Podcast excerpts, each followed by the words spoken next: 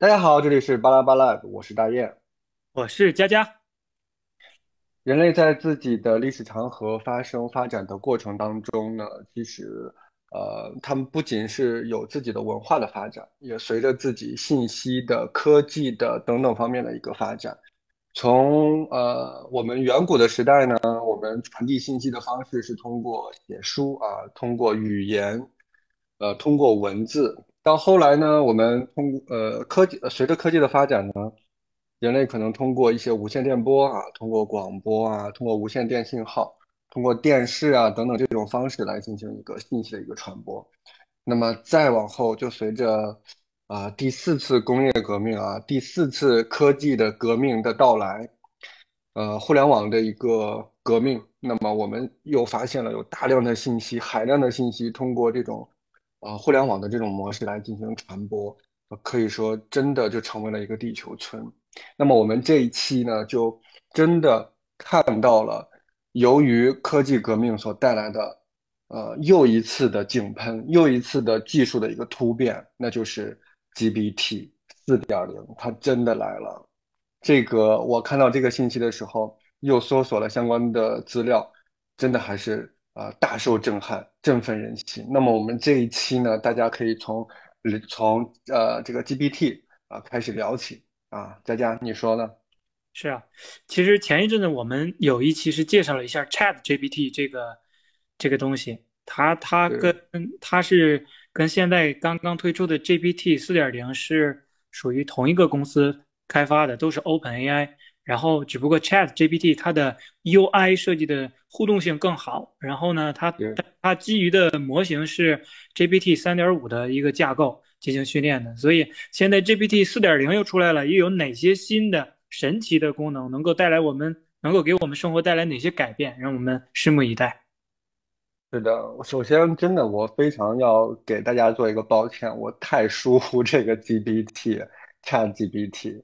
呃，上一期我跟大家在做那个节目的时候呢，其实我们都还是从比较感性的啊，就说它好用啊，可以翻译啊，提高生产力呀、就是从这些方面来谈这种呃人工智能啊、AI 啊、神经算呃神经网络啊这些革命给我们带来。但是没想到，真的短短过去两周的时间，我看到互联网发酵，互互联网对这些信息的发酵，在搜了他们的这些信息，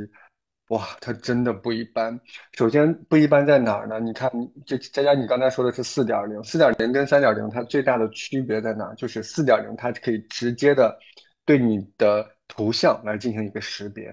呃，嗯甚至它会对你的，就是你只需要用人类的方式告诉机器，然后机器就能够理解你的意思，并且给出你想要的答案。你看那个上一呃前几天那个 OpenAI 他们他们的那个发布会啊。就嗯是他们那个 CEO 就很简单的写了几个一个框架，然后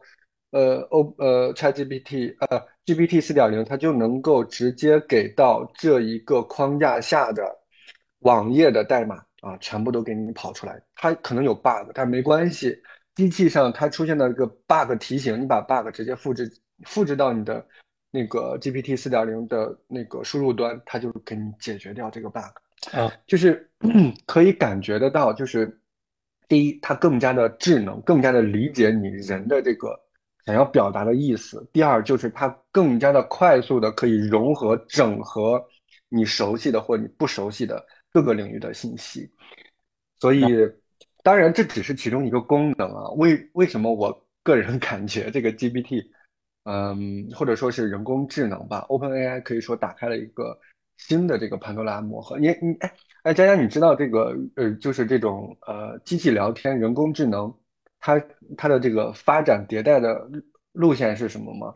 你你知道它最最一开始是什么模型吗？嗯，洗耳恭听。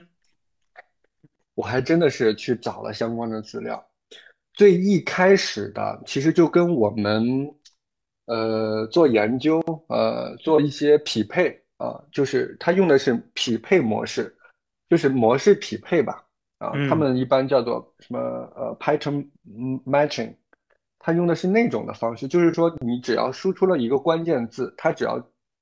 发现你在用这个关键字，那嗯。么它就直接对应的关键字的一些答案就会出来了。啊，比嗯。如说你说到家庭啊，你说到感冒啊，你说到新冠啊，或者什么样，它就会对应的啊来给你。但是这这个是就是很古早的一种，就是呃就是叫做叫做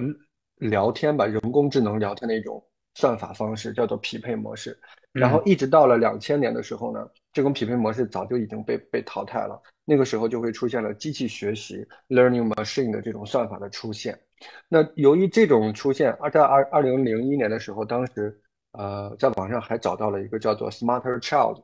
它的这种呃叫做人工智能的所谓当时的啊人工智能的一种聊天窗口，包嗯包包括当当时的雅虎啊等一些非常呃流行的一些媒体网站都会有这个端口让你来接入。再嗯往后又过了十年，这个机器学习就已经又被淘汰了，就出现了人工神经网络这种学习这种算法的一个出现。那这种算法出现在二零一零年的时候出现，它并没有得到一个技术的一个井喷。为什么？因为当时的算力啊，当时的数据量可能都还不够，可以说是当时的那个互联网才刚刚开始起步。那一直又过了十年，到我们现在，数据量大量的积累，再加上强大的算力，大量的砸钱，大金融大佬根本就不 care 这些钱。你看，微软又砸了一百亿给 OpenAI，它有这么多钱，他们有这么多的这个算力的这个提升，嗯。它的这个模型将会达到就是我们意想不到的一个境界跟状态。对，而且我感觉它很恐怖的一点是什么？就是微软它既有呃面对于客户端的这种软件，因为它本身就是做系统，UI，对，没错，又做软又做搜索引擎，然后呢，这些搜索引擎就是它收集训练语言库的一个触手，反而对，它训练好了据池，后，把 GPT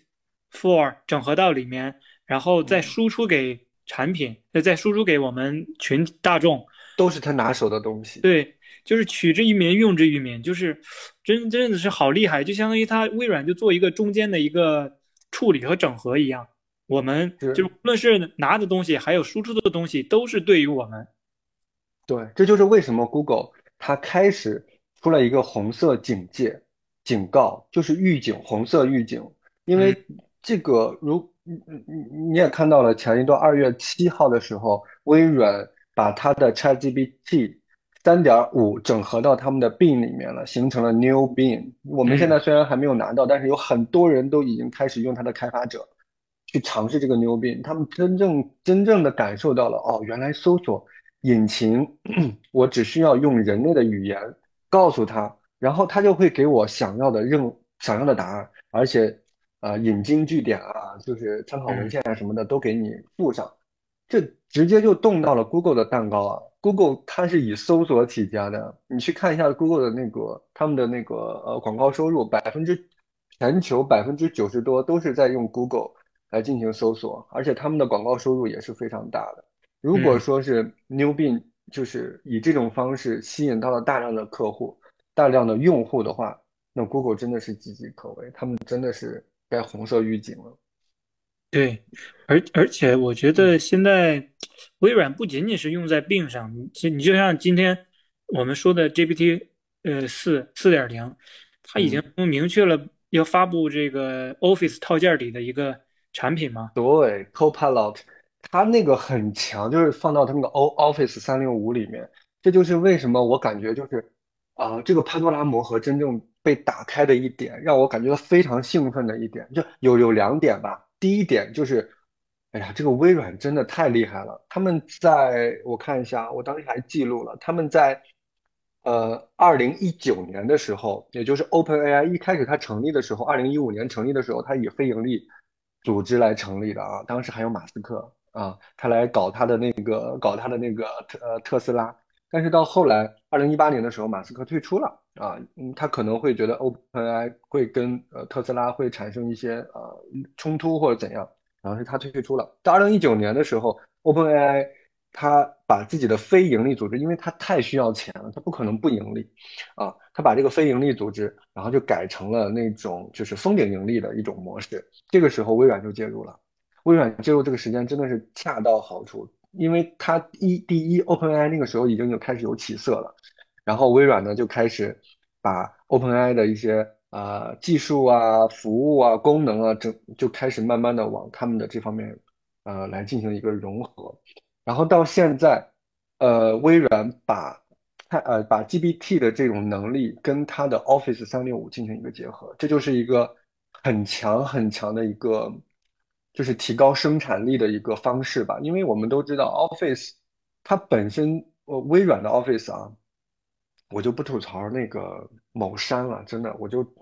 真的不，我我我真的就不吐槽了，就拉呃不拉呃，咱不做拉踩的事情啊。就是这个 Office 三六五，它强都强，它本身就是一个很强大的一个生产力，但是呢，有可能就是他们每次在开发布会的时候，都是在说，呃，我们的用户可能只用到了我们百分之五都不到的功能，怎么怎么样。那这个 COV，呃 Copilot 就有这个功能，就是你。用户你不需要说我知道这个工具怎么用，Office Word 怎么用，Excel 怎么用，PPT 怎么用，我不需要知道，但是我只需要告诉 ChatGPT 我想要到，我想要得到什么，然后 ChatGPT 就把用户的需求转化成为 Office 能够实现的功能，并且进行一个执行。所以你在呃微软前。前几天发布发布会上，Office 三六五 Co 呃 Copilot 那个发布会上，你就可以看到，它很强，就是呃，比如说他要组织一个呃班班级里面要开一个什么什么什么班会还是怎么样，然后他收到了一个 email，收到一个 email 之后呢，那个人他需要就是做一个自己孩子的简历，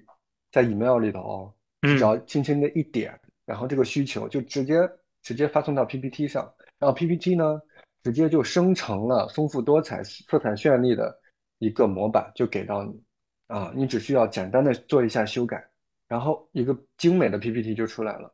你出来了，这还不完呢，你有任何的一个想法，你直接可以点击点击，比如说啊，这个这个这个这个班会要在几月几号呃举行，要邀请谁谁谁谁谁，你只需要告诉 GPT。它直接协 Copilot 协同 Office，就是微软的日历功能、微软的邮件功能啊，直接对相应的人就开始发 email、发邀请函、发邀请函也有哦。那个卡片，你到底是以长的长的邀请语句，还是短的简洁的邀请语句啊？是以轻松快乐的，还是以庄重严肃的？嗯，就是就是你可以感觉到。微软太厉害的地方就是它马上嗅探到 GPT 的能力，然后又整合了自己的工作效率，呃，把这两个进行了一个完美的一个结合。我个人感觉，在不久的将来，Windows 十二很有可能就完完全全整合 GPT。你那个时候再看到的 Windows 操作系统，可能就完全可以秒杀 Apple 了。嗯。这是一个很有希望的趋势，而且主要微软它面对的用户量基数是真的是非常庞大，非常庞大。产品系统之完善让人令人发指。是的，所以你可以看到微软它把它的这个功能跟这个 GPT 进行融合之之后，它它的这种服务的能力就大大的提升。那 Google 我我个人感觉，因为 Google 它也有 Google Drive 啊，也有它的。呃，搜索也有它的 Google 的那个叫什么 Documents 啊，那种它的在线的一些，嗯，就就相当于 Word、Excel 那，对你你知道你用过，那他看到了微软就是如此迸发如此大的活力，那他肯定是呃会很呃嗯感觉到自己的最大的一块蛋糕被被冻到了。我看呃小林说他是一个很好的呃博客 You You You YouTuber。然后他分析的就是，呃，二月七号、二月八号，Google 跟微软开完发布会之后，Google 的股票大跌，这是一个，这没办法，国际上的竞争对手，你像我们国内也有人想抢跑哦。国内我真的，嗯，哎，对你说到国内，咱呃，就是我突然想到，为什么说，呃，GPT，呃。给我带来非常大的震撼啊！第一就是刚才我说的，它跟微软这种非常好的一个融合。第二，我还想说的是，就是呃，我们可能以后要改变跟计算机的交流方式了，我们以前跟计算机交流方式是什么？是呃 C 语言啊、Java 呀、Python 呀，对吧？包括 R 啊、SAS 啊这种语言。也就是说，我们得学特定的编程语言来跟计算机来进行一个交互。那我们现在变了，我们现在只需要我们用人类的语言跟计算机就可以进行一个完美的一个交互啊。它到后面可能就会慢慢趋近于完美哈。嗯因为这种底层的逻辑变，就是就是它的这种方式变了，到后来它慢慢也会进行一个规范化。那如果真正的变成了生产力的时候，我个人感觉就是就是个人电脑、计算机可能就会全就打开，就进入到另外一个最新的境界了。甚至都都不需要你用动手了，直接在你对做一个脑电机脑脑机接口，然后你想什么，是，或者就是哎，没错。没错，你想什么，它都有了，它会告诉你，因为你我们现在都不需要搜索了，你你想玩什么游戏，你也不需要看见它了啊，你只需要一个信号啊，你就就是它是一个全新的一个接触方式。你呃，为什么我们这期节目一开始说到信息呢？就是说，呃，或者说为什么一开始这个节目一开始是以信息？我当时想到的是，因为现在就是 GPT，现在交流信息的方式改变了，我们跟电脑交流的方式，以及我们整合信息的方式，我们可能不需要人去再做整合，电脑可以帮我们做任就各种各样的整合了。我个人感觉这真的是一个太恐怖的事情了。我觉得这里面有两两两点是非常重要的，有一点是嗯第一点就是，首先你要提出嗯好问题来，嗯，嗯、或者说是你以目前这哎，批思维模式来提出让他能够理解的好问题，嗯。我才能驱驱导着，才能导向你这个呃得到更精准的回答吗？才会有嗯价值。然后其嗯次呢，你要有一个辨别能力，因为就嗯，像我们之前说过，它目前来讲还是会有呃一本正经胡说八道的现象出现。是，也许他给你做了一个非常看起来很言之凿凿、很很官方的一个文件，呃，但是你读起来可能上下有百分之五十是废话，但是逻辑上可能会有一点点问题，所以，嗯，可能还需要有这这两个点的呃，人人为的，顾虑在是吧？嗯，对，佳佳，我跟你说啊嗯，ChatGPT 四就是不是 ChatGPT，是 GPT 四点零，它能嗯它能够就是你第一个顾虑啊，就是你必须呃精准的回答，或或者是精准的提出问题，精准的提出你的诉求。GPT 四点零其实第一，它可以完完全全就是呃我我说话也不能那么满，就是它已经可以就是尝试去理解你，并且呢，它甚至是可以让你去提问。就是你是不是想要这个，你是不是想要那个，就是它嗯会去提问，就是已经开始有这种诱导性，就是让你去诱导说出更精准的回答的这种呃这种算法啊，或者叫这种思维啊，打引号的嗯这种现象啊。对，所以我我个人感觉就是，嗯，这还是在一个不断的完善的一个过程。但如果我们意识到这个问题，它绝对会会在不久的将来会被解决。然后你第二个问题就呃，是，呃刚才第一呃，个我你说，说的那个提出好问题，不是说让他理解，我说的这个好问题是你没有让他产生一堆垃圾，就是你这个问题的，你这个嗯，问题的背后的答案，就是你这个导向本身是也有足够价值的。是这个是嗯没这个没错，嗯。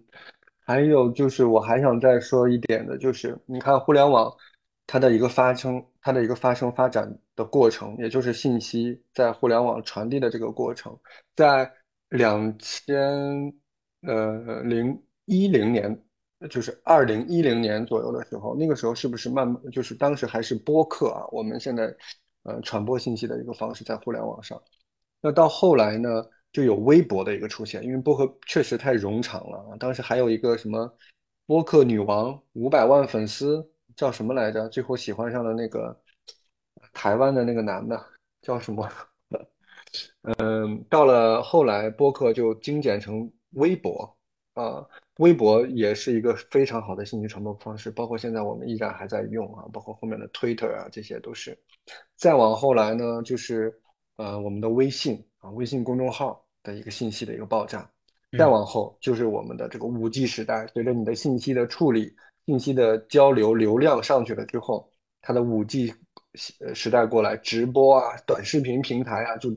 大大大的一个火爆。嗯又过了呃三五年，也就是现在 GPT 时代的一个到来。我个人感觉 GPT 可能，嗯，它会取代很多人的工作，但我个人感觉，你使用 GPT，它你使用的好，它将会创造出更多的职业出来。因为我们之前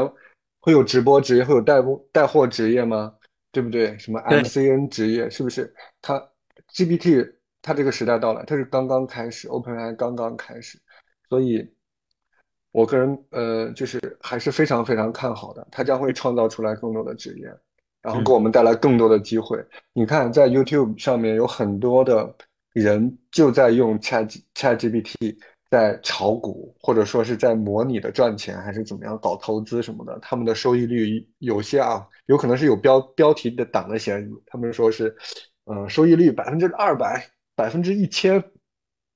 就这种标题就出来了。我觉得我我觉得要有一个时间的限定，比如说一个月内收益率嗯。百分之二百，那你一年内百分之二百就啊，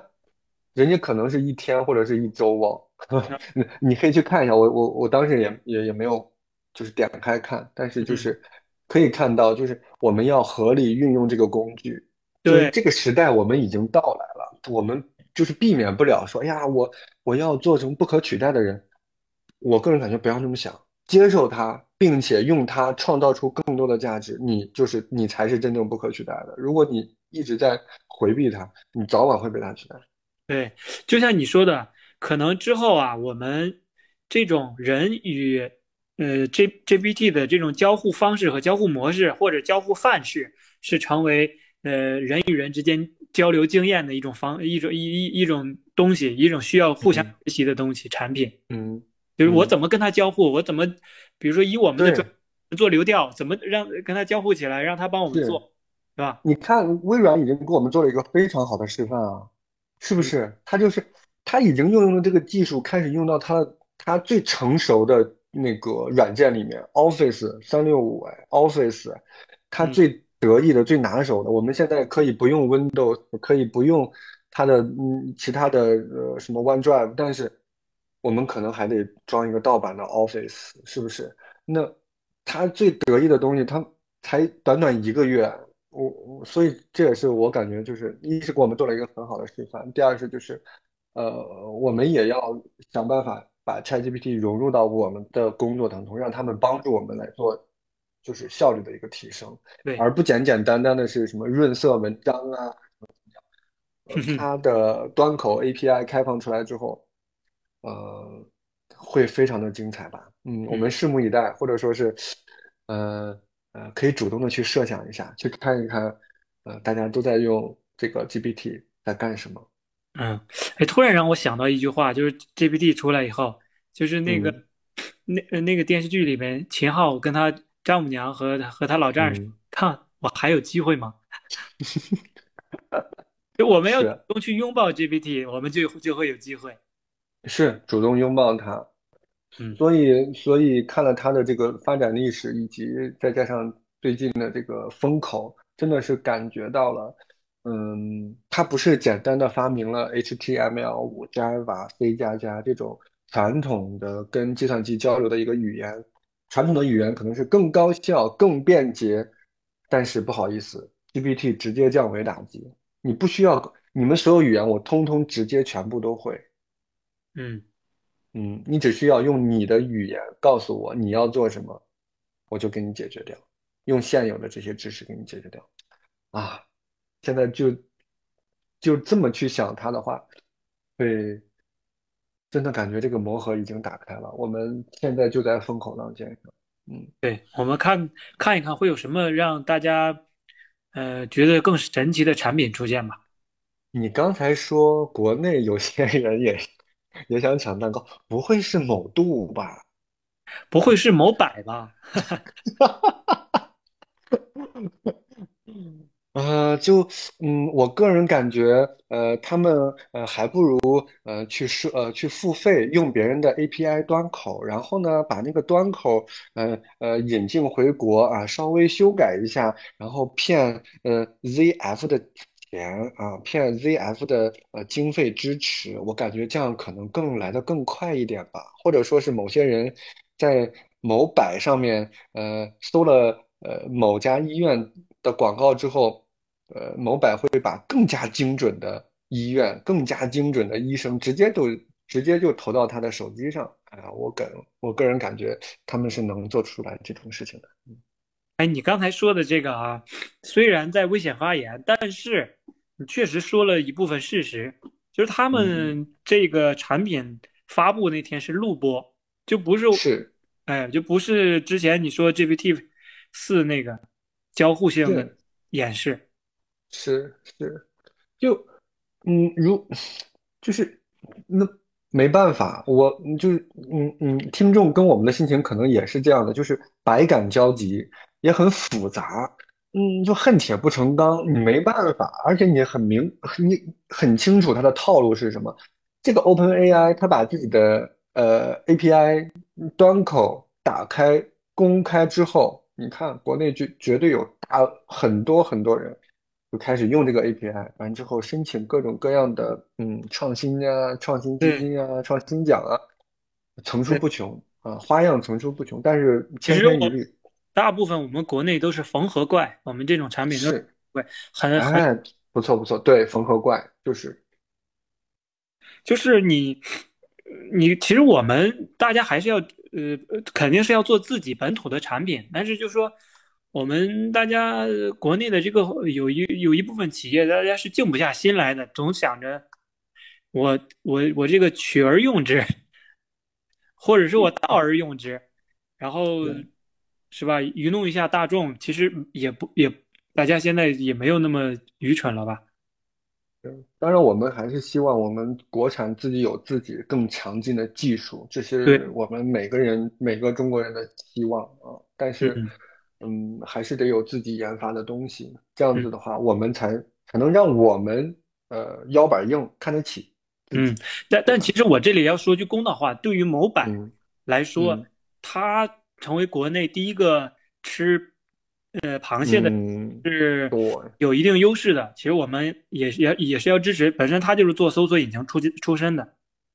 是，哎，我们确实也希望他能支持改进这个中文。GPT 的这些理解呀、输出啊，然后识别这些东西，我稍微说一句啊，就是它呃主抄袭的主要抄袭的老大哥 Google 现在都已经红色预警了，某百我不知道，嗯，他们预不预警？当然，我个人感觉就像这种深度学习啊、人工神经网络的这种学习的方式。可能会应用到各个领域啊，包括我们现在熟悉的生物制药啊，包括我们熟悉的生物信息啊，人类基因的一个分析啊，基因组学、代谢组学等等各个方面科研上面的一个应用。但是说实话，现在不敢把，比如说我把一组数据交给他去跑，因为我怕他一本正经的欺欺骗我。我不敢是编的那些步骤，我回去再校验，对吧？你没错，我上次我让他去。我给了他一一一段话，让他去计算卡方值，呃，他现在可能还不清楚该什么时候该用校正卡方，什么时候该用 Fisher，但是我嗯给他一点时间，他总会有的。你看啊，你看 GPT 四点零跟 ChatGPT 是完全不一样的哦。GPT 四点零呃三三点五，ChatGPT 用的是三点五的框架，三点五的参数就已经达到了。一千七百五十亿个参数，而二点零的参数只有十五个亿，可想而知四点零有多少吗？嗯，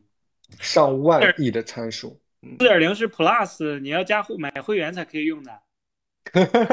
所以啊，某些度啊、某板啊，就赶紧的，就是该充值充值，是吧？这样子的话，你嗯，才能尝到更新鲜的螃蟹嘛。嗯，对。呃，这就是今天我们想说的 ChatGPT 啊。嗯，除了这个 ChatGPT 呢，最近我们国内还发生了其他一些大大小小有意思的事件，我们也想来说道说道。哎，就是年轻人身上有两座大山，一个是房子，一个是车子。哎，嗯，房子的事情我们之前聊过了，这次聊一聊车子。哎，车子这个事儿呢，其实我个人感觉，啊、每个人的需求真的是不一样。它就跟你买手机一样，因为它毕竟是偏消耗品的性质更多一点，是不嗯是？嗯，它不像房子一样那种有保值的属性在。嗯，但你知道为什么这回这个车子降价这件事儿就引起了全国范围内的这种，就好比一个多米诺骨牌，就击倒了第一块儿就开始对层层的往下倒。它就是你你看那个时间线，这个三月六号的时候是嗯武汉起义，武汉打响降价第一枪，东风系的汽车，据说嗯。它东风雪铁龙 C 六，呃，嗯。雪铁龙 C 六，嗯，它之前卖二十一万，然后降直接降嗯九万，十二万就能买。它为什么？它降价的原因是什么？现在大家是不是都是一头雾水吗？本身它其实本身它是燃油车嘛，你看现在嗯整体汽车领域行业的一个大的趋势是要新能源化，对吧？而且哦而且其次呢是政武汉它是地方政府补贴，然后武汉嗯的它是有一个特殊性，它是一个汽车大省，那么嗯拉动它补贴给这个汽车，其实也补到政府内部了，然后还能拉动内需，刺刺激经济，哎，哦，这样地方的财政也会漂亮一点。那那那电车有降价吗？哎，电车就说这个多米多米诺骨牌倒下之后，三月六号武汉它降价，然后三月九号的时候就已经有三十家车企纷纷表示我也要降，我也要降。